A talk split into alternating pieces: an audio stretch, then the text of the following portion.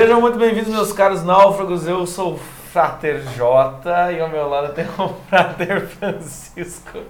E nós estamos aqui hoje, meus caros, por incrível que pareça, após um podcast sobre carnaval com o Pagode 90, nós vamos fazer um podcast sobre vida, vocação religiosa. Não, eu perdemos adoro. os pudores já. Eu adoro, eu adoro o que a gente faz. Eu adoro.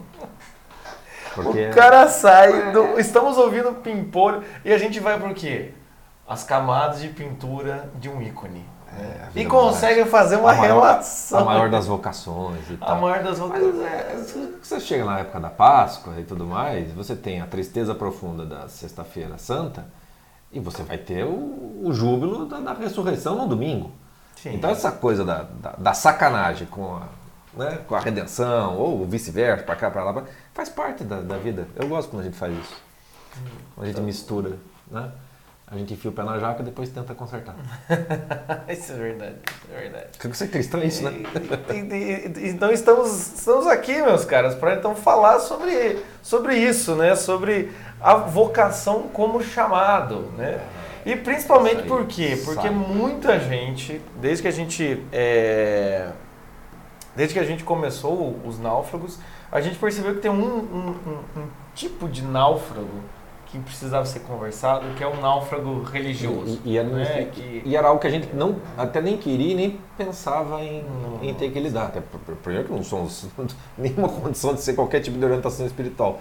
Mas foi muito curioso, né? Quando a gente começou os novos, a quantidade de pessoas que, vários, assim, saídos de mosteiro, seminário, não sei o quê, que Uhum. tinham entrado e naufragaram e tal, foi grande. Eu falei assim, e as histórias muito parecidas, né? É, é, porque, porque se parecem, né? Vamos Muito dizer parecidas, assim, muito é, parecidas. é. E tem essa dificuldade, porque, é, como é que a gente pode dizer? É, como disse o, o- como fala o monge lá no, no, no Filhos do Sister, que a gente vai comentar aqui da, da minha biblioteca católica, né? Nós saímos do mundo, mas somos, somos do mundo. Como é que é aquela frase que ele fala? É, ele fala, apesar que a gente vê o mosteiro como lugar de oração, não sei o quê, estamos fora da sociedade, mas vivemos na sociedade. Exatamente. né? Dizer, tem tem, um, tem uma, uma troca. Ele tem que responder É. e-mail, tem que fazer tal coisa. Que fala, Então, assim, a- o- o- é, é necessário que a gente também fale sobre isso, porque também, falando sobre isso, principalmente sobre essa vocação religiosa, é, a gente começa a organizar algumas questões na nossa vocação, vamos dizer assim, entre aspas, secular, Uhum. na questão de você encontrar seu sentido da vida, né, é- é- essa experiência de a gente se voltar para o mosteiro que parece tão longe da nossa vida, é o que vai dar luz para aquilo que a gente está procurando na nossa vida aqui, por mais que seja esse mundo aí de correria, Facebook, rede social e né, férias, 13 terceiro, trabalho, bater cartão. É, é, uma coisa assim, se você não é religioso, não tem nenhuma religião, não tem menor pretensão, já, tá, já, já deu o stop no, no podcast, já mandou embora, você sinto muito, né? Mas na verdade é o seguinte, a- a- o que a gente vai falar aqui é sobre vocação. E a vocação, a gente sempre, em todas as coisas que a gente fala, a gente começa falando, vocação é chamado. E não há lugar melhor para você visualizar o que seja chamado do que a vocação religiosa. Ela é tão escancaradamente um chamado, não há como não considerar isso como chamado, que daí quando você olha, por analogia, você vai conseguir entender um pouquinho melhor por que, que toda vocação é um chamado, não apenas a vocação religiosa. Então, se você não tem religião nem nada, etc e tal, esse podcast vai te ajudar a entender um pouquinho melhor por que, que vocação é, chama é chamado. Qualquer vocação é chamado. E, obviamente, se você tem alguma religião, etc e tal, aí a coisa fica mais, mais, mais rica e mais interessante, porque talvez o que a gente fale se aproveite para a tua vida também, pessoal, espiritual. E, e é interessante essa coisa do- da, da vocação como um chamado, né? Porque é, independente, como o Chico falou, da religião que você tem, todo mundo, ou se você parou e você está escutando esse podcast, é porque você deve ter essa perce- percepção dentro do seu coração, meu irmão. É. todo mundo, cara, começa a fazer podcast, muda a linguagem. Todo mundo, meu irmão, todo mundo é, acaba percebendo, acaba percebendo a, a questão espiritual da, da, da ação humana, né? Então, hoje em dia tem muito essa, essa questão assim, meio uma religião secular, ou seja, as pessoas que, não, fazer o bem, pegam, pegam às vezes conceitos cristãos, mas vamos tirar a, a, a, no- a igreja nominal e vamos fazer a ação com, com uma relação com Deus genérico, vamos dizer assim. Não, faz bem para o universo, é, junto com o cosmos, ajudar a natureza. Todo mundo que fica com esses discursos, que hoje em dia é a maior parte das pessoas, tem um quesito que é uma intuição de que existe algo espiritual por trás. Né? E, e, quando você fala que é espiritual, não é nada é, não, muito, não, não, não, é distante. É, não é nada religioso, não, né? É, é, a, é, a, simples percepção de que, por exemplo, por, por que cargas d'água você precisa ter um lugar, um papel no mundo? Por que, que você sente que precisa? Não, preciso encontrar um sentido para minha vida. Por quê? Exatamente. Se não tem Deus, se não tem porra nenhuma, se tudo morre, não vai. Você está só, só, só se virando nos 30, sobrevivendo, etc, etc. Então, toda vez que você tem esse, essa, essa, essa espécie de vazio, essa espécie de dor, né? essa espécie de chamado, né?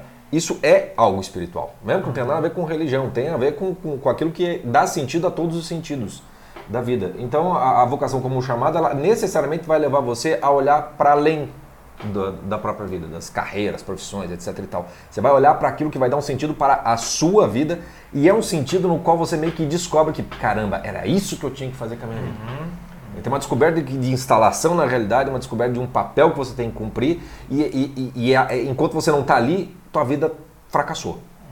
Essa percepção é, é a primeira, é o primeiro chamado da vocação. E, e essa, é essa percepção desse, é, desse conteúdo espiritual do, da vocação é, é, necessário porque enquanto você não consegue se abrir a esse, a esse aspecto da vida, enquanto você não começa a pensar nisso, você não transcende. Então aí a sua atividade, ela sempre vai esbarrar em certos tipos de cálculo.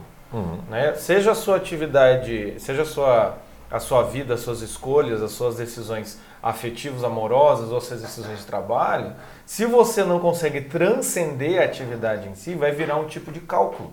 Né? É eu já atendi várias pessoas em que quando o cara vai, tá, tá, ele vai aqui, vem, vem aqui elaborar e conversar sobre namoro, ele fala muito sobre, sei lá, tipo, ah, não está valendo a pena, o investimento que eu fiz não está tendo retorno. Ah, eu faço A, B, C, D, ela não, eu faço 10 coisas, ela faz 5. Então fica por quê? Porque o cara ainda não transcendeu a ideia, né? O cara ainda não conseguiu ver o aspecto espiritual dentro de uma vocação matrimonial. Exatamente. Ou então quando o cara vai e fala, ah, eu não sei qual curso fazer. Daí você pensa, tá, mas qual que é o seu interesse? Ah, não, mas não dá dinheiro. O cara continua fechado no imanente. Ele ainda não transcendeu. Então o aspecto espiritual é necessário, porque se você não tem nenhuma abertura para o aspecto é, espiritual é, da atividade humana, você nunca vai se sacrificar. Você nunca vai querer se sacrificar por alguma coisa. Você vai estar sempre fazendo um cálculo, você vai virar um negociante. E você não vai virar um ser humano. Então, tudo que você fizer, você vai ficar botando na ponta do papel. Né? É até uma coisa que eu, que eu falo que é o economia afetiva, sabe? Você começa a fazer cálculo para ver se no final do mês valeu a pena, sabe? Uhum. Não, não está valendo amar essa pessoa. Yeah. Vou amar. Então, enquanto você não, não, não entende a transcendência da vocação, você não vai conseguir é, entender. E principalmente, enquanto você não se abre para essa transcendência, não se permite é, é, ouvir, é, como é que eu posso dizer? Não se permite, quem sabe, encontrar um papel em que você vai ter que se sacrificar, você não vai escutar a voz de jeito nenhum. É, né? de forma alguma. Né? E, e para começar, às vezes, às vezes gente, você precisa ter algum tipo de, de resposta, né? Obviamente, quando você faz as coisas que a gente começa com essa frase, essa fase de negociação, de contrato. Aliás, um dos, um dos monges fala isso, né? Quando ele, quando ele se converte, é, quando ele é chamado, quando ele sente o chamado e responde, ele diz assim: preciso descobrir como é que eu faço para Deus me amar. Aí ele descobre que não, o amor dele é de graça. E aí ele tem que mudar completamente o modo de se relacionar com, com Como é que ele falava que era uma busca retributiva? Isso. O que isso. eu preciso fazer para, para ser, ser, amado, por Deus? Deus. É, e aí ele percebe que não preciso fazer nada, porque Deus já me ama de graça. E aí tem uma coisa que, que, que, a gente sempre fala, a gente já fez vários videozinhos sobre vocação, já fizemos vários podcasts, já fizemos aula em curso, eu falo muito isso. E a gente vai começar na, na confraria, vai, né, a gente vai ter um, uma, uma, parte específica só para vocação dentro da Confraria dos Náufragos. E a gente vai ler um livro do Louis Lavelli, que para mim é o único, único que eu recomendo a leitura nem do livro todo, de um capítulo específico, quando ele fala sobre vocação, e a gente vai fazer um clube do livro sobre o livro como um todo, mas voltado especificamente para esse capítulo. Para que esse capítulo seja compreendido, você precisa, evidentemente, entender o, o contexto que ele está colocado. E a gente vai trabalhar, e uma das coisas que o Lavelli fala, e que eu gosto muito do Lavelli, é justamente porque ele, ele, ele é, essa transcendência ele deixa quase que imanente. No bom sentido da palavra. Ele encarna a transcendência naquilo que está no mais, no mais banal, que é o exemplo que a gente sempre deu. Então, você quer saber o que é essa transcendência? Por exemplo, vá lavar uma louça agora, nesse exato momento, ou vá arrumar o seu quarto, né? Ou vá arrumar, sei lá, os arquivos do seu computador. E a gente sempre fala, você pode fazer isso. Quem não, né? Você, você pode fazer isso de duas maneiras. Ou você vai fazer isso bem feito, ou você vai fazer mal feito. Dentro do mal feito e dentro do bem feito tem graduações. A coisa pode ser pessimamente mal feita, como pode ser feita nas coxas, que é um pouquinho menos pior. E dentro do bem também dá para você fazer muito bem feito, como dá para fazer, né, e assim vai. E uma das coisas que o Lavelli fala é assim: quando você toma consciência de que começa a fazer qualquer coisa que você vai fazer de maneira bem feita, presta atenção no efeito espiritual que isso dá. Porque o que acontece é o seguinte: você começa a se sentir bem quando você começa a fazer bem as coisas. A retribuição não está dada em alguma coisa que vem de fora vem do próprio ato em si de você participar desse tal de bem, no final das contas. E essa participação já é a transcendência. Então, à medida em que você começa a escutar o chamado do bem para fazer as coisas boas, fazer as coisas bem feitas, fazer para o outro, etc e tal, você começa a perceber que você vai querer cada vez mais isso. O que significa basicamente que você está escutando o chamado para esse bem, que a gente pode tratar de maneira muito transcendente, teológica, o caralho a quatro, e pode tratar da maneira mais banal possível, que é da coisa mais próxima que você tem para fazer agora, e você pode fazer bem ou mal feito, e você pode prestar atenção no efeito que faz em você ter feito bem feito ou mal feito. A maior parte das, das tretas que chega pra gente, gente que não suporta o trabalho, etc e tal, 80% se resolve quando o cara faz bem feito, não importa se você gosta faz ou não. Faz teu trabalho. Faz teu trabalho agora, já que você não sabe o que fazer, faz bem feito para ver o que acontece. Boa parte limpa o terreno, né? Sim. Aí o sujeito começa a lidar de uma maneira, uma maneira real. É, é, é, é porque. É, como é que a gente pode dizer assim? Hoje em dia parece que as pessoas é, elas, elas acreditam. Como as pessoas estão acostumadas a ficar fazendo cálculo, a cada coisa que ela faz, ela fala, não, mas não, não, tô, não tô sentindo nada, né? Fica muito, fica muito miserável, assim. É, a, a, pessoa não se permite fazer a coisa bem feita por uma semana, uhum né? Uma coisa que eu sempre falo, assim, as, as pessoas elas querem uma resposta imediata, né? Ela quer sair do, do, do caos completo para em uma tarde, depois de assistir dois vídeos de cinco minutos no YouTube, já resolver a vida dela e pronto, agora estou me sentindo bem, estou pleno. Não consegue fazer essa vida aos pouquinhos, né? Essa uhum. melhora aos pouquinhos. Então, quando tem uma melhora ao pouquinho, igual você falou da louça, é claro que se você lavar louça, ah, pô, mas se eu for lavar louça, lavar bem feito não é minha vocação. Graças a Deus, meu filho, né? Que não é sua vocação lavar louça, porque acredito que não tem ninguém que tenha a vocação de lavar louça. Mas a questão é o que? Você tem que ter essa sensibilidade para você perceber que, pô, né? É, é, eu, eu, nunca esqueço que eu lavo a louça lá em casa e esses dias minha esposa viu, lá tava a pia limpinha, limpei o ralo, tem que limpar o ralo. Passei, não deixei aquele monte de ar, ela falou, nossa nossa, você tá tão bonito hoje, meu bem. é. é porque, porque você vai pro bem e o belo, Quando o belo você, vem Esses junto, dias né? também apareceu no, no, acho que no, no Facebook ou no, no, no, Instagram alguém colocando assim, né? É, é, era alguma coisa assim do tipo. É, quando você é jovem, você, o que, que você imagina que vai te fazer. O que, que você imagina que é o paraíso quando você é jovem? Uma festa.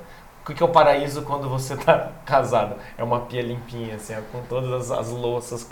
As louças guardadas, então, é um milagre. Mas o que acontece é o que? A gente não consegue né, é, parar e perceber esses pequenos benefícios dos atos bem feitos. Então a gente acredita que ou vamos mudar tudo de uma vez por todas, ou não vai valer a pena começar o esforço. Então aí o que acontece? A gente vai perdendo é, essa capacidade de perceber a experiência espiritual bem pequena de participar do bem fazendo as pequenas coisas.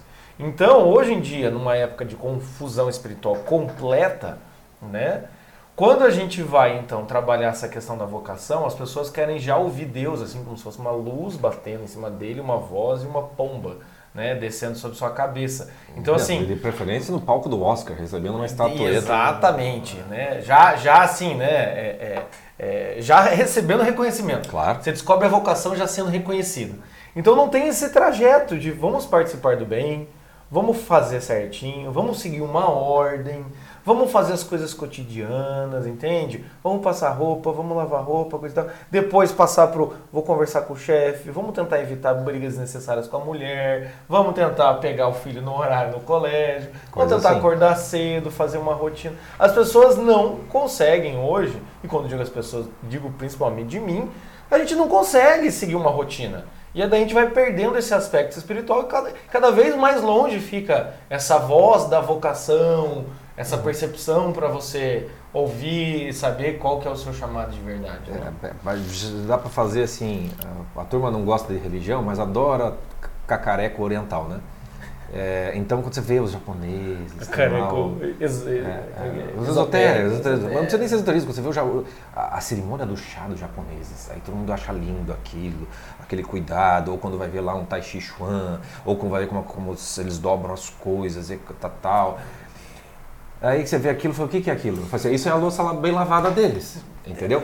É É, igual só que que- lá eles tratam aquilo de maneira espiritual. Sim. Ele- Eles percebem que a coisa bem feita tem um efeito que não é somente utilitário, que é como a gente trata as coisas. Isso acontece, por exemplo, no exército. Por que que as pessoas, quando saem do exército, falam assim, o que que a pessoa leva do exército? Uma disciplina. Por quê? Porque os caras falam assim, dobra essa bandeira, não tá amarrotado, esse troço tá aqui, Vai pagar 10. você não tá fazendo aquilo porque você está participando do bem. Eu falei, não, porque ali você toma num fiote se você não faz isso. Mas você percebe, depois você percebe o bem que aquilo te fez. Exatamente. E depois você não esquece, que assistiu o filme do, do Clint Eastwood, do Gran Torino, vai ver. O velho é um porre, um, um, né, um, um- um mal-humorado do cacete, mas ele não perde. A única coisa boa que ele tem é aquela disciplina militar, que faz dele um homem de verdade, em comparação com, com- com os, os mulambos que estão em volta dele. Então, é, é- é- quando a gente fala de vocação espiritual, como chamado, etc e tal, é muito mais próximo e muito mais simples do que simplesmente você largar tudo e ir para o seu quarto, acender uma vela e começar uma meditação para que Deus ilumine a sua cabeça e diga qual é a sua vocação. Rezar, E chama, em vem latim, meu filho, você será um monge, ou você será um padre, ou você será o que quer que seja. Não, não, não é nesse sentido. Né? E, e aí você falou bem, numa época de confusão espiritual como a nossa, é, é, o que acaba acontecendo? Você, a gente perverte a vocação. Transforma a vocação numa Só escolha. fazer um exemplo, o pessoal fala de série. Tem aquela série Arrumando a Casa, Arrumando a Casa com Mary Kindle. Ah, com a- aquela- com a- com a aquela- asiática lá, Mary Kondo, né? que- Kondo. Meu Deus do céu, gente. Vocês já assistiram aquilo? Ela ajoelha dela fala, quero sentir a casa. Daí fica todo mundo assim, nossa, que, que espiritual. Aí você tem que agradecer cada roupa que você manda Você, embora. você abraça a jaqueta que você está mandando embora. Ela fez isso, eu vi. Caraca, cara, se eu for fazer isso com essa roupa, eu passo o dia abraçando. E a pessoa chora. Eu sei, mas por quê? Porque querendo Porque é ou não, taurina. você tem que doar suas roupas do cacete. Esses dias minha esposa foi isso mesmo. Tem que doar umas roupas, eu peguei duas camisetas. Sofrendo, assim, chorando, cara. O meu filho, Não. que é, é duplamente, ele, tem até hoje, cara, as coisinhas do, do- a- O colchão de dois anos de idade, não pode. A gente só consegue se quando ele não está em casa. Olha Senão, lá, hein? senão é um- é um vocação, a vocação do taurino, o taurino sofre. É, mas o que acontece é o quê?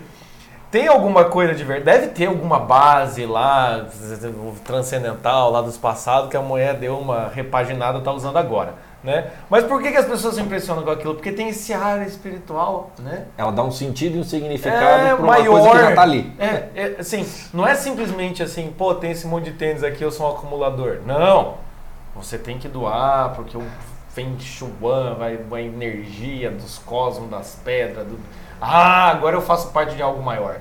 Entende? Ela, ela, ela dá um, um sentido de ordem. Dá um sentido de ordem, de, de necessidade, assim, e, e também dessa coisa do mistério, né? Do tipo, Claro. não, faz que depois você vê, né? Mas enfim, é, é- é- era Mas só pra, disso. Era só para lembrar para você ver, né? Virou um, um- virou um, um- uma série na, inter, no- na Netflix sobre e no final das contas as pessoas estão fazendo isso para poder se organizar e, e- tem esse fundo, mas é tudo meio deturpado que você estava falando, né? Da coisa É, da, porque chamada vocação. Nessa época, o que, o que é mais comum de você encontrar é o, o- pessoal que faz desse mundo espiritual um, tipo um buffet de sorvete, né? um buffet de, de refeição. Então o cara faz Feng Shui, ele reza o terço, ele vai no centro espírita, ele tira um ano sabático para ficar na Índia, ah, rezando com os hindus. Ele é- bota é- a moedinha pro é, Buda. no, no- ele- no- no ano novo ele, ele joga flores para Iemanjá. E, então, e- e a em desgrama fica mandando corrente de, no WhatsApp, entendeu? Porque também acredita nisso aí. Sim.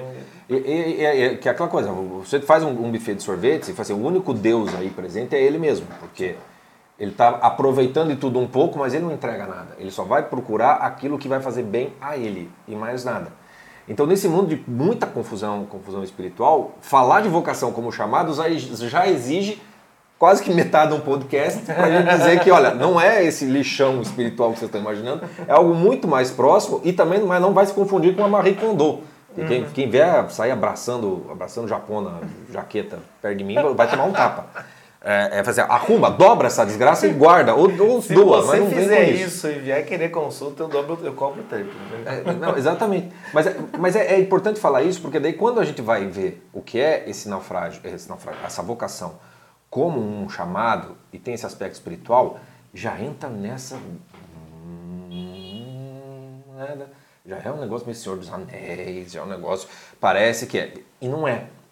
Só que aí o que acontece? Quando você começa a realmente se preocupar com essa coisa espiritual, e aí é que começa o, o- é, a gente começa a entrar mais nessa convocação monacal, é muito comum que as pessoas vão querer ser padre, freira, monge, não por um chamado espiritual propriamente dito, mas por um naufrágio em tudo o mais. Então é meio que assim, Não é por quem, opção, é quem tá assistindo, é, quem tá assistindo Game of Thrones é a Patrulha do Norte, entendeu? Assim, Você não tem mais lugar, você sente que não tem mais jeito. Assim, pelo menos lá tem um lugar onde eu, ah, só que aí você vai com, aquele discurso todo de não, eu me sinto muito chamado para Deus e é só cu na mão. Você só tá com o cu na mão e você tá indo pro mosteiro. O que que vai acontecer? Quando você chegar lá, você vai ver que a batalha é muito pior do que aqui fora. Você não vai aguentar o tranco. Isso em, em um dos casos.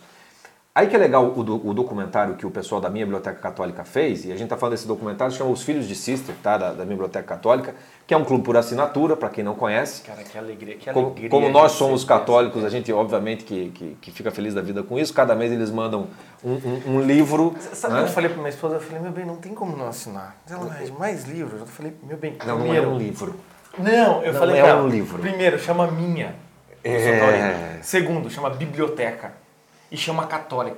Tem que- E o terceiro vem numa caixinha. Vem numa caixinha. Vem com um papelzinho. você abre e daí vem com um livrinho. Não vem com- só um não livro. Vem, um, vem com uma carta, entendeu? A edição é especial. Tá, não vem tudo isso, tá, gente? Aqui, tem- aqui tem dois kits. Vem, às vezes vem com, com um escapulário, e daí você olha, daí vem com, com, com um negócio aqui assim, ó, vem com, com marca-pá, e é um soft touch que você tem vontade, assim, de tipo. Calma, para, os anos que você ma- maricondeia a minha biblioteca católica, é, vamos falar do filho de si, eu tô ficando preocupado. É, nesse- Sério, volta, Jota. Volta, cara. volta, Jota. Então o que aconteceu? Foi- acho que foi o, o livro de janeiro, que eles fizeram o seguinte, veio esse livro aqui, para quem, Isso. tá, quem tá assistindo, né, porque esse, esse podcast está sendo filmado, É. É, tem, o- eles mandaram, o livro, do, o livro do mês era Três Monges Rebeldes, do padre Raymond, que conta a história do- do- dos primeiros monges que criaram a ordem cisterciense. Junto veio, além do, do- do marcador, né, veio também umas sentenças e fragmentos de escritos de São Bernardo de Claraval, que é um dos, dos monges cistercienses, o, o mais famoso, de certo modo. Aí vem o, o- vem o, o- negocinho. Ó como é bonito, gente. Estamos fazendo jabá na cara dura, porque primeiro Não, quando- o negócio é bom, é, merece. Não, quando o negócio é bom, não é jabá, né? É recomendação, cacete. É isso mesmo. é- E aí, além disso, nesse mês, o que, que eles fizeram? Eles fizeram um documentário dos filhos de Cícero num mosteiro, acho que Nossa Senhora de Nazaré, se não me engano, o nome do mosteiro, lá no Rio Grande do Sul, que é a sede da Biblioteca Católica, perto de Porto Alegre, numa área rural. E eles fizeram um documentário em três partes. E aí, dentro desse documentário, uma das coisas mais interessantes, o documentário, vamos fa- falar brevemente da, estrutura, né? Eles, eles fizeram em três partes, né? Para você assistir, você precisa ser assinante da Biblioteca Católica, tá? Não sei se é possível de alugar o, documentário, aí entre em contato com eles. Mas e, é, pelo amor de Deus, não vai me assistir pirata no login do amigo, tá bom? Eu estou com um documentário de monge, você não vai fazer um troço desse, né? Se bem que Deus é misericordioso, vai. É, enfim, mas é, eles, eles separaram o primeiro como sendo a, a- como é que era o título do, do, do- do primeiro? Você tem É a porta estreita. a porta estreita, que significa justamente, né, muitos são chamados, poucos os escolhidos, isso significa, né, e tem que passar pela porta estreita. O segundo é sobre a cruz, de ser monge, de certo modo, e o terceiro seria a colheita, né, o que é que você ganha, enfim, mais ou menos essa, essa configuração. E no segundo episódio, nós temos dois monges contando como foram parar até o mosteiro. Então vamos começar por essa história. Como é que você chega, para? Como é que a vocação religiosa você chega lá? E os dois dão dois exemplos muito bons. Porque um deles você vê que é claramente um chamado religioso, já quando ele era garoto, né? Quer Ele sentia aquela Um sujeito que nasceu já com, com uma inquietação. que já tem a inquietação. Claro. Ele se sente claramente chamado para aquilo, para Cristo, para a vida, etc e tal. Mas ele seguiu o mundo, fez direito, né? Que é a melhor maneira de dar uma flagada que fazer direito. Não tem. Quando ele está na faculdade de direito, volta a inquietação. Você sabia que alguém mandou mensagem pra gente assim, ah, eu fiquei sabendo que um de vocês fez direito, porque eu tô fazendo e não tô me sentindo muito bem. Eu falei, ixi, tadinho, ô dó. O dó. Já, já sabe o que, que é. E ele tinha, esse, o monge tinha 20, 21 anos e ele já sentia inquietação de novo. E aí, muito provavelmente, ele já tinha alguma proximidade, porque o que acontece com muitos desses inquietados é que eles não têm qualquer proximidade com, com, com- com alguma ordem religiosa, com alguma religião. Então aquilo fica num mistério. O cara se sente chamado para alguma coisa que ele não sabe bem o que é. Mas nesse caso, ele, ele tinha um padre, chamou ele para um retiro, foi para o retiro, e no retiro ele percebeu claramente que falou, não, o meu caminho é esse. Então você tem um exemplo dentro do documentário de alguém que é claramente vocacionado no sentido de ser chamado. É, e ainda mais ele fala que ele estava num retiro e o. É isso que ele fala da busca ret- retributiva que a gente falou antes. Isso, E isso. ele fala que o padre fez, fez uma dinâmica, quem já fez retiro sabe. Ah, tem alguém aqui que ajudou muito nesse retiro, e a gente quer te apresentar, e um padre, e o padre entrou com o sacrário. Né? E o monge, para ele, Falando antes, agora eu vou apresentar para vocês alguém que está sempre aqui, mas que ninguém percebe. ele ajudou na comida, ajudou nas palestras, a galera falou, mas quem que é essa pessoa? E o padre entrou com sacrário. É Jesus Cristo. Isso é o tipo de coisa que se, se você já é macaco velho de igreja, já você fala, ah, mas isso aí, né, todo mundo sabia, aquela coisa assim, né? Mas para esse monge, veja que interessante, né? Foi o, o suficiente para ele olhar e falar, né? é, naquela hora eu tive certeza que esse amor era gratuito. Em vez de ele ficar tentando fazer coisas para Deus amá-lo, ele percebeu que Deus já amava ele de início. E aí começa, começa esse ficar mais claro para ele esse chamado. Então, como disse o Chico, é uma pessoa que nasceu para. Tal. Isso acontece? Acontece. Tá? Acontece. Agora o outro, o outro monge ali, a É o que nos interessa mais. É, é- a história é sensacional. Porque é uma história de naufrágio. Então ele nasce dentro de um contexto religioso, de comunidade religiosa, de jovens, o grupo Emaús, etc, etc. E eu, acho, acho ele sensacional, porque ele fala assim, era uma experiência de, de, de comunidade, mas é de comodidade também. Que é uma coisa que acontece muito com religião. Você já nasce numa estrutura toda prontinha, então é só um negócio mais afetivo do que outra coisa. A coisa da cruz, do sacrifício, não aparece tanto. E ele se incomodava com aquilo e claramente com, com toda a delicadeza né, de monge, é, ele fala sobre os, os dramas dos sacerdotes que o incomodaram demais. Ou seja, devia ser uns padres filha de uma puta, entendeu? Que acontece muito. E aí ele briga com Deus. Ele E ele corta se afasta, relações. ele se afasta. ele fica, é, são 16, anos. 16 anos só Nesses 16 anos ele ca- namora, casa, acho que não, não chegou a ter filho, né? Não, ele casa ficou um ano. ele casado. casa, ficou ano casado, se separa e quando se separa naufragou total. Imagine você casar e ficar um ano casado, cara. Um ano casado é assim, aguentaram um ano porque tava no- na paulada todo dia, né? Então, assim, foi um naufrágio. Que é, que, é, que, é, que é bem aquela coisa, né? Não sou vocacionado para o casamento, eu não sei casa, que daí você vai descobrir. Porque normalmente é assim que funciona. Também para ir para o mosteiro. Porque daí é legal, porque ele fica sete anos brigando com Deus, ele mesmo usa a expressão da luta de Jacó, e ele não, ele não vai porque ele é chamado, ele vai porque ele se rende. né? E aí entra uma característica muito legal da vocação religiosa. Porque se é uma vocação religiosa, os teus draminhas, será que eu vou, será que eu fico, será que eu não sei o quê? Se você está sofrendo, isso é falta de fé. Porque se, é pra- se Deus quer que você seja tal coisa, você vai ser. No- na hora que Ele quiser. Entendeu? Então quando você fica, ah, eu não sei se eu deveria ficar aqui. Tá dentro e quer estar fora. Tá fora e quer estar dentro. Né? Que é- todo mundo faz a brincadeira com casamento, mas com vida monástica é a mesma coisa. Mas é, você está preocupado demais com você acertar. Se é um chamado de Deus, deixa que Deus chame. Entendeu? Se você a, a coisa é preciso às vezes se perder para se achar de novo como esse como esse esse monge e às vezes não, às vezes você é chamado para um caminho onde a batalha vai ser de outra maneira, lá, lá dentro do mosteiro. Então são dois, dois exemplos que são os únicos que são contadas as histórias, né? Ali dentro que dão bem a, a, a dimensão de um chamado que de certo modo é natural, mais tranquilo, e um outro que é sofrido. Se você vai para uma analogia para a vida secular, eu, eu sempre dei o exemplo aqui do meu do, um aluno meu, que virou meu amigo, que é médico, que sabia que queria ser médico desde criança. Vocação para médico, a chamada é muito claro e ele tem uma facilidade para isso, por quê? Porque a sociedade está pronta para médicos. Eu- meu Existe irmão- faculdade, Meu irmão, hospital. ele, desde criança desenhava, gostava de montar prédio, coisa e tal, virou arquiteto. E desde, desde porque tem uma criança, minha estrutura. família de música, desde criança ele tocava violino e coisa e tal. E ele é músico, músico, arquiteto, e tipo, isso nunca foi uma crise pra ele. É. Né? Mas, mas, mas- mas imagine se você nasce como índio. Você, provavelmente o cara, o, o médico vai ser chamado sem saber direito e vai virar um pajé. Sim, meio um feiticeiro. Vai, vai, vai. Ou então tem muita gente que né, é, é, tem o chamado, vamos dizer assim, entre aspas, para médico, mas para cuidar das pessoas, Sim. não consegue passar em medicina, não Sim, consegue. sim. Vira um enfermeiro, às vezes vira um ótimo enfermeiro, vira um farma, farmacêutico, vira, mas tá ali, né? Tá, tá, tá, tá, tá, tá perto, não precisa necessariamente nominalmente ser um médico, Como, como a gente já deu o exemplo também do Siminon, né, do, do, do Megré, Isso, do orientador de destino, aquela coisa toda que a gente já, já falou muito aqui. Então, esse- esses, dois, esses dois exemplos servem de analogia muito para como a gente lida com os chamados. Às vezes o chamado é tão evidente, só que você tem medo da consequência. É, é porque tem aquela coisa, né? Até na Masterclass da, dentro, da, dentro da nossa confraria, na Masterclass sobre ansiedade, eu falo que as pessoas ficam ansiosas por desejo de controle e medo de errar. Ou o cara tá com medo de errar, fica tentando controlar, ou o cara tá tentando controlar e fica com medo de estar causando alguma falha, uma coisa alimenta a outra. E aí o que acontece é que as pessoas elas, elas, é, elas querem ter um controle absurdo sobre, é, sobre esse destino delas, né? Tipo assim, ah, eu vou casar com fulano, mas eu tenho que ter garantias. Eu acho engraçadíssimo quando o sujeito começa a me falar sobre garantias no casamento, né? Ou então, igual esse segundo monge que a gente falou, o cara fica sete anos lutando contra Deus. Com certeza era o quê? Era o sujeito ali discutindo o contrato. Né? Não, não, não, Deus, tá, tá, tá bom, tá bom. Eu vou, mas eu vou ser leigo. Não, não vou. Não, não é pra mim. Não, acho que é. Já tô indo na missa, é, já- É, pô, Chega. pô mas, mas, mas será que não dá? pra- pra- pra- o, o sujeito fica nessa barganha, né? Isso que é interessante. Chega uma hora que você tem que, na verdade, não, não é escolher a sua, o ativo da vocação.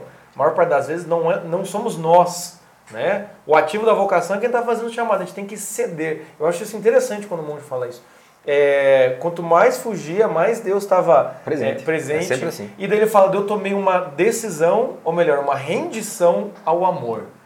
Então a vocação tem isso. E como a vida secular perdeu-se assim estrondosamente o rumo, como a questão do matrimônio, perdeu-se essa característica, é muito fácil nessa realidade, ou até mesmo nas profissões, essas coisas, você querer ter o controle de tudo.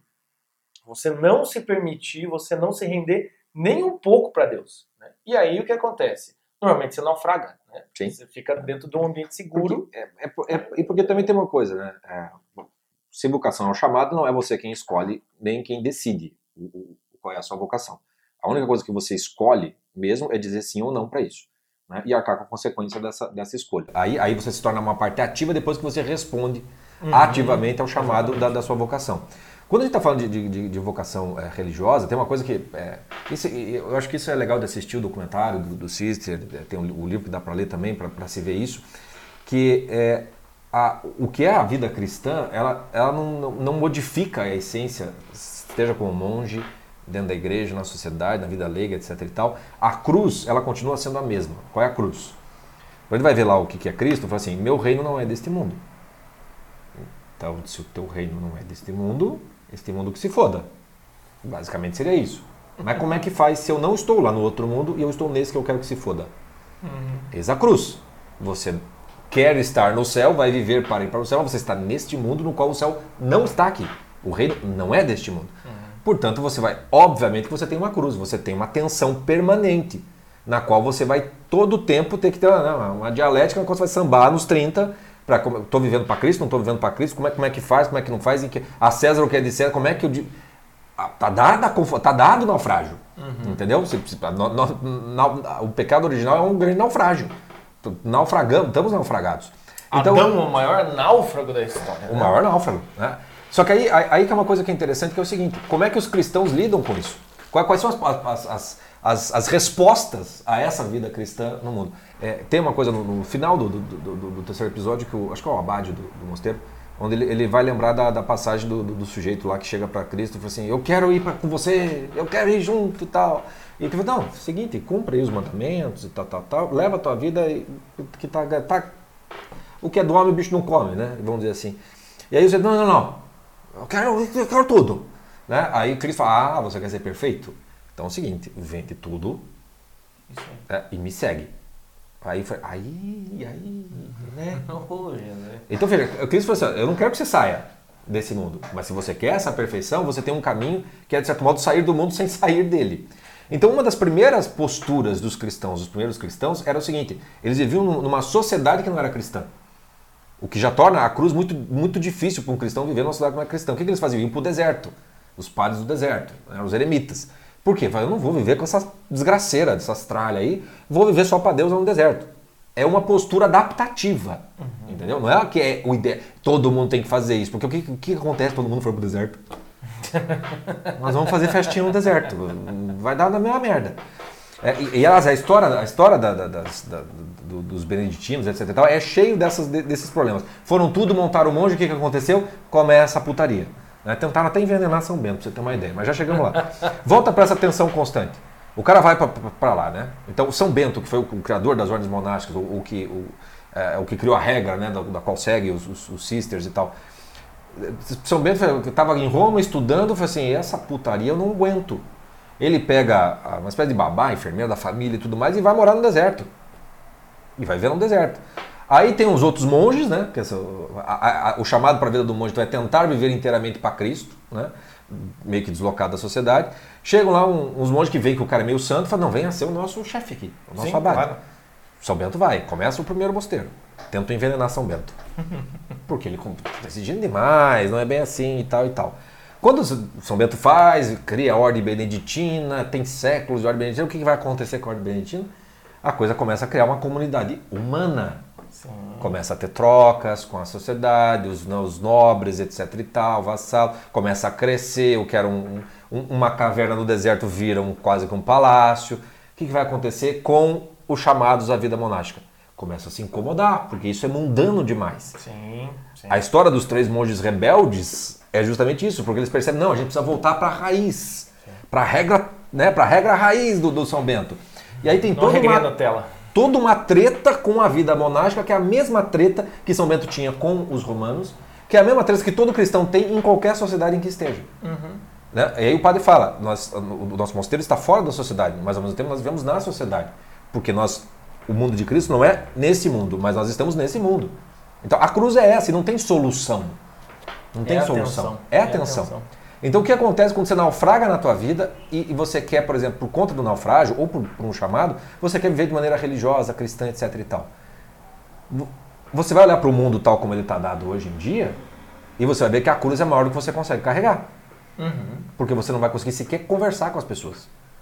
A não ser que o quê? Você entre para um, uma comunidade religiosa, onde você se fecha numa comodidade, como diz o, o, o, o Frei, na qual aquela comunidade ali vai te dar toda a segurança afetiva de que você está entre pessoas cristãs. Sim. Mas todo o sentido de cruz, etc. e tal, pode simplesmente desaparecer completamente ali. Eu- eu- porque o problema é esse, né? O problema é a gente buscar uma segurança afetiva. né? Exatamente. É, gen- é- é- é quando nós buscamos um certo tipo de. É, eu preciso do mínimo necessário. Quando você acha que é você que está decidindo o mínimo necessário, entende? É, quando você começa a fazer esse tipo de coisa, é, tem aquela frase que tá, tá- tá até no meu consultório, né? Be brave, not safe, né? Busque a, busque a força, busque ser corajoso, não busque a segurança. O problema da vocação, muitas vezes, é isso, é você buscar a segurança. E muitas vezes você pode estar tentando ser corajoso, mas o ambiente começa a criar uma comodidade, né? uma comunidade, uma comodidade ao seu redor, e aquilo acaba o quê? Você acaba se acostumando com essa, com essa segurança. Vira uma rotina que não vem do coração. Vira- é, e o que acontece também é que, então, se você está buscando essa segurança afetiva, você está indo para o caminho inverso da vocação. A vocação, ela exatamente vai te colocar num ambiente em que vai te. Eu não gosto desse verbo, mas vai te provocar. É um ambiente em que ele vai ser um desafio. Ah, qual desafio? Um desafio seguro? Não, meu filho. Não é- Ele não vai falar assim, ah, sobe essa, essa, essa parede de escalada com todos os equipamentos de segurança. Não. É tipo, sobe essa muralha aqui. Não, não é, não, não é, não é, Entende? não é competição de Big Brother pra ver quem ganha a liderança na casa. Não é essa putaria. É, dizem, é, é pra você virar anjo de verdade, não um anjo do Big Brother. Ou é seja, isso, né? é isso, é arriscar-se, entendeu? É, é você se colocar em uma situação e que às vezes pode ser desconfortável. E, e aí eh, tem um negócio que é interessante. Qu- Quando você entende o que é um chamado, o chamado ele, ele, ele vai se comunicar com o que em você. Com o que, literalmente falando. Não é com o teu, com o teu sentimento. Um chamado, se você, se a única coisa que você pode fazer com relação à vocação no início dela é dizer sim ou não, é a sua vontade que tem que responder. Então, se você vai por uma segurança afetiva, lá dentro você será testado na sua vontade. E é por isso que entra, tenta ser monge. Entra lá para ver. Se você vai só com segurança, será que você vai ficar rezando o dia inteiro, né, se deliciando no- na, na meditação e na contemplação do Cristo, etc e tal? Mas você vai cair do cavalo Eu- em dois segundos. Eu, eu- aqui no Campo de Tenente, a 100 km de Curitiba, tem um mosteiro trapista que também é... É, É assistência, né? É assistência. Assistência. Sim, sim, sim, sim. E eu, e eu quando, quando eu tinha tempo, não tinha negócio chamado família, nem náufrago, nem filho, essas coisas. Então quando era, eu passei uma semana lá e tinha um, um monge, que por sinal também já saiu, que era o Padre Plácido. E ele, é, no mosteiro, normalmente tem um mosteiro em que os monges não conversam com os visitantes e tem um, um monge, que também é padre, e ele faz essa ponte com o pessoal que está na hospedaria, né? São dois lugares diferentes. E eu lembro que eu tentei seguir, eu tentava seguir a, a, a- sequência deles, então eles faziam tipo, é, eles faziam vigília, da, começava às três da manhã, acho que até às seis, depois tinha missa às sete, e depois eles iam trabalhar e tinha as, as orações, né, é, é, a oração da a liturgia das horas lá, enfim. Pesquisa aí na internet, você vai, vai, entender melhor o que eu estou querendo dizer e posso não estar sendo preciso. E eu lembro que uma vez eu fui, acordei três da manhã e falei, vou fazer vigília. Fui na vigília, fiquei 22 minutos, 23. Naquele silêncio absoluto, todos aqueles, todos aqueles monges parados. Escutava o ronco teu. né? Não, não, não, não, não fiz, não faço essa vergonha. Mas o problema é que eu voltei para dormir e perdi o horário da missa. Daí chegou o padre, daí na, na hora do almoço, porque daí a gente almoçava dentro do mosteiro. é, é, ele chegou e falou assim: Ô, ô, João, ô, João Paulo, é, assim, a parte mais importante é a missa, né? Então, o que, que adianta você tentar. Não tenta. Ele falou alguma coisa assim: não tenta às três da manhã, você não vai conseguir. Pare que, sabe? Isso aqui é que- isso aqui é pra gente Tá adulta. moleque, Isso entendeu? não é café Tá com moleque, leite. Tô, tô Não é caveira, até moleque. E daí eu lembro que eu nunca vou esquecer isso, porque daí foi eu, tipo, tipo, cara, tenta um dia fazer isso. entende? É muito difícil. É muito complicado, por quê? Porque ela não mexe com a sua afetividade, vai mexer com a sua vontade. E uma coisa que eu acho muito interessante do documentário do Filho do Cícero é isso. É, trabalha muito com essa coisa do silêncio, trabalha muito com essa questão da contemplação, que é a vida contemplativa, obviamente. E aí você vai percebendo assim que você. Daqui a pouco você tá assim com a perna. Daqui você tá inquieto, né? Porque aquela cena tá demorando. Você fala, pô, mas os caras, sei lá, né? O cara que já tem um pouquinho de entendimento, o cara fala, não, mas editaram muito. Não, não é isso. Isso é para provar que a sua alma tá tão desgovernada e tá tão precisando de, de é, é, emoções, incentivos e gatilhos emocionais que você não consegue parar e assistir nem meia hora, né? Cada episódio tem uns 20, 20 minutos. Nem- você Você não, não contempla. consegue ver cinco. A a mesma coisa que a gente Não falou do, do, do filme do Roma, do Oscar, é o mesmo, mesmo processo. Sim. Processo. Você não está acostumado a, a- a- a contemplar as coisas. E, e tem uma coisa que, que é legal, que, é- que, que é- que eu acho interessante, porque as pessoas pouco conhecem, mas ah, se a gente faz esse negócio, né, um chamado, a vocação religiosa, então normalmente a pessoa que vai virar monja é porque então ela quer se dedicar inteiramente a Deus, né? O- acho que o Abade fala isso, né? O monge é um buscador de Deus. É, então ele vai entrar lá, então é obviamente que dentro do mosteiro, então vai ser a relação inversa que tem fora, né? Ou seja, aqui nós estamos nesse mundo lidando com as nossas coisas e quando dá um tempinho a gente reza para Deus. E lá vai ser o oposto, né? Vai ter não, vai ter para Deus e tal. Mas é o que acontece quando você conhece o que é uma vida do mosteiro, que é o que o documentário faz para você. Você percebe que o monge, ele está mais próximo de nós do que um padre Muito. em termos de vida, de, de, de modo de vida. Por quê? Porque quando você chega lá, você conhece pelo, pelo documentário, você vai ver bem, bem isso, o que, que eles fazem de tão interessante? Eles lavam a roupa, eles né, cuidam do, do pega o ovo da galinha, conserta o teto que quebrou. Leva, le- leva o É, passarinho pro ninho da mãe. Leva o passarinho pro ninho. Então, aí você começa a pensar, hum, ué, é uma vida, se fosse uma fazendinha, seria exatamente assim, né? Qual é? Qual, qual- qual é? Você vai perceber que a- o que acontece daí no mosteiro? No mosteiro, que está lá para Deus, tem lá Deus, tá missa e tal, rezar, né, né, só que o que precisa fazer? Precisa construir uma ordem social, de comunidade, na qual você vai ter também o que tem lá fora, precisa estar dentro do mosteiro da mesma maneira. Com a diferença que o quê? Ali dentro vai se tentar dar uma ordem na qual esse mundo mundano esteja encaixado no mundo espiritual. Aí vai ter a regra dos, dos 3 vezes 8, que, eles- que é sensacional. E aí você vai ver como é muito parecido com a nossa vida. O que que é 3 vezes 8? 8 horas para trabalho, 8 horas para descanso, 8 horas para oração. Pega a tua vida hoje. Qual é, o, qual é a, o- lei das consolidações da lei do trabalho? Qual é o, o tempo, o horário, o horário de trabalho mais comum? 8 horas diárias. Qual é o que a medicina diz que qual é o horário que você precisa dormir, que é o suficiente para 8 horas diárias? E as 8 horas de oração? Sumiu da vida. Da vida. Então, na, na, na tua vida secular, Oito horas de distração, quando é, é só oito, isso. oito horas, exatamente, de distração, de tédio, qualquer outra coisa, descanso, ócio criativo, essa putaria toda. Dificilmente vai, vai rezar oito horas, né? Dificilmente vai fazer isso. Mas o fato é que você não precisa ir para um mosteiro para você colocar uma ordem espiritual na sua vida atual, porque no mosteiro você vai ver que, cacete, mas será para ficar trabalhando aqui oito horas? Eu podia perfeitamente ficar lá, lá fora, né? Ou alguma coisa nesse sentido. O que se trata de uma, de uma ordem dentro, dentro da qual você vai é, é, buscar Deus de uma maneira, é, nem principal, porque fora você também pode fazer isso, mas de uma outra maneira que seria mais direta. Então, uma coisa que. Aí quando você vai ver lá quais são as regras do mosteiro, como é que se vive no mosteiro. São Bento fez um, regras de São Bento, do, que vai servir para todos os mosteiros também para os filhos de Cister. O que, que faz São Bento ali? São setenta e tantos capítulos, no qual São Bento botou até no papel que exército, no qual você tem que como é que você dobra o lençol, como é que você limpa isso, como é que você faz aquilo, como é que faz aquilo. Tudo detalhadinho naquele negócio ali para servir a alguma coisa. Né? É, é, e aí você vê, se você faz aquilo bem feito, né, a coisa começa, começa a funcionar. Tem uma frase, estava vendo aqui, uma, uma, uma das sentenças do, do, do, São Bernardo que veio de, de brinde, né, que é sobre os graus da humildade e da soberba. É, é, não, não é esse aqui, o troço pulou. É, mas ele diz assim, quando há amor, não há cansaço aqui. Dos sermões sobre o cântico dos cânticos. Onde há amor, não há cansaço, mas sabor. Então, o que, que acontece com essas tarefas diárias? Se você está assistindo o documentário, acontece que você fala, que chatice. Mas quando você está fazendo aquilo em virtude de fazer o, o bem, aquilo que a gente falou da louça, mas aquilo ali é por amor a Cristo, para devolver um pouco para Cristo, tem uma hora que o, o, um dos monges fala, uma das coisas mais terríveis para nós é chegar no fim do dia e não ter nada para entregar para Cristo. Cristo. Teve um que tomou 67 ferroadas de abelha, ele falou assim, não, mas aí a gente entrega pra, pela igreja.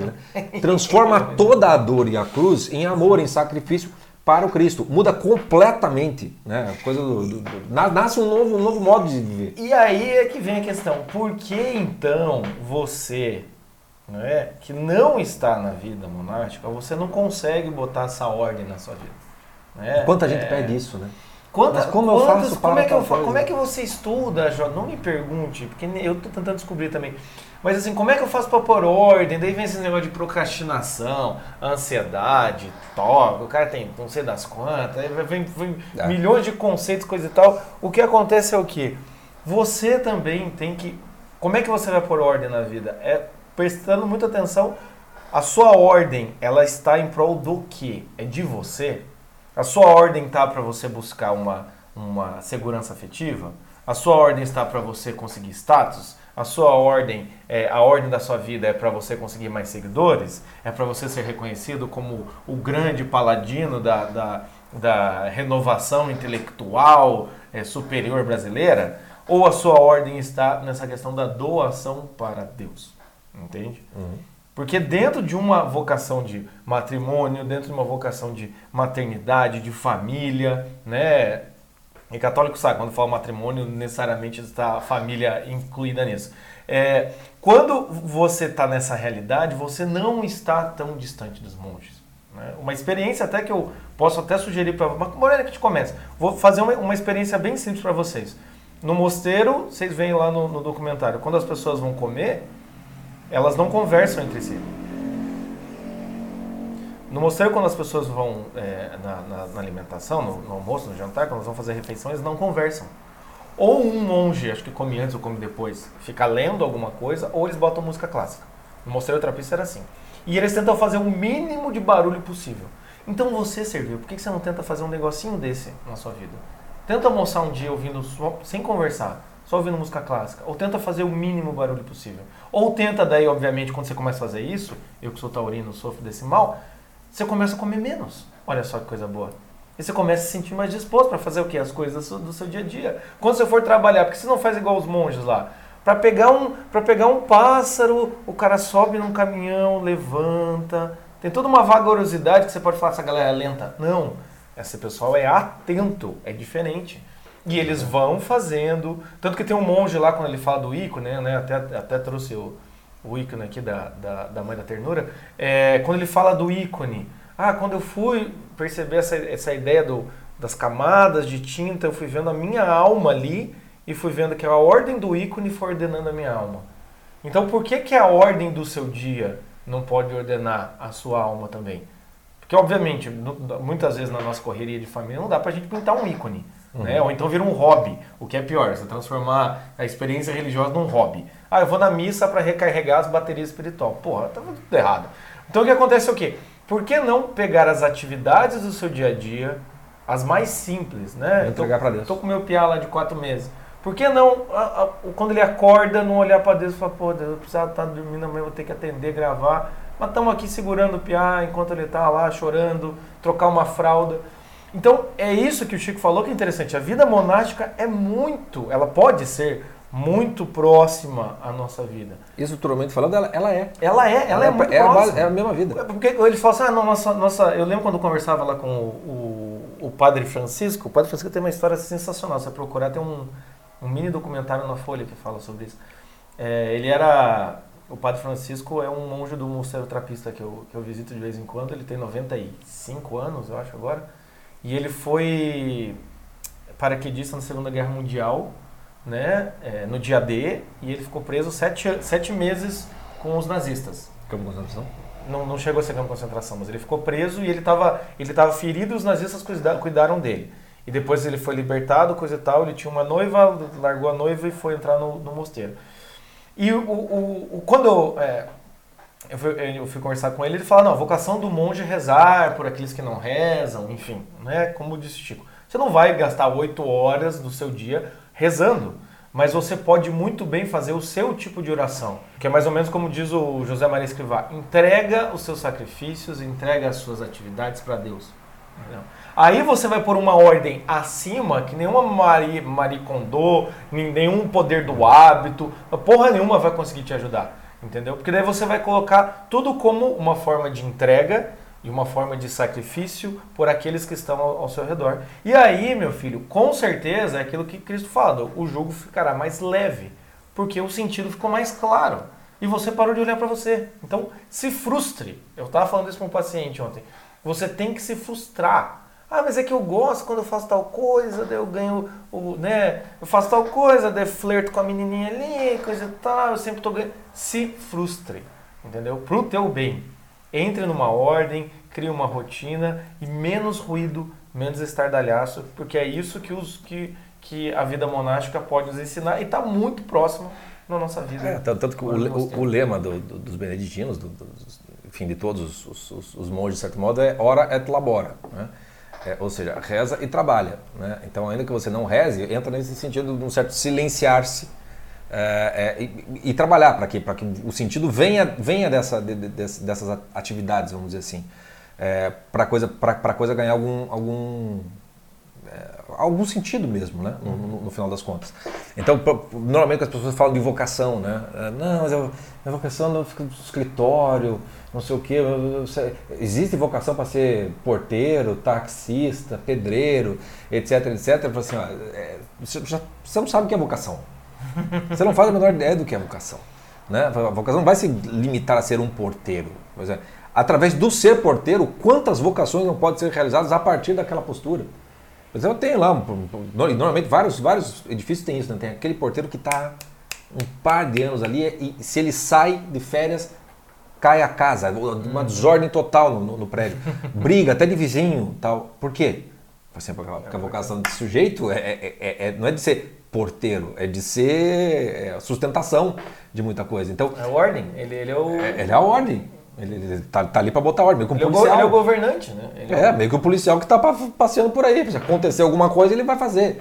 Né? É, então tem, tem toda uma relação com a vocação que precisa ser. Então quando a gente fala de vocação com um chamado, só tem duas causas para você não saber qual é a sua vocação.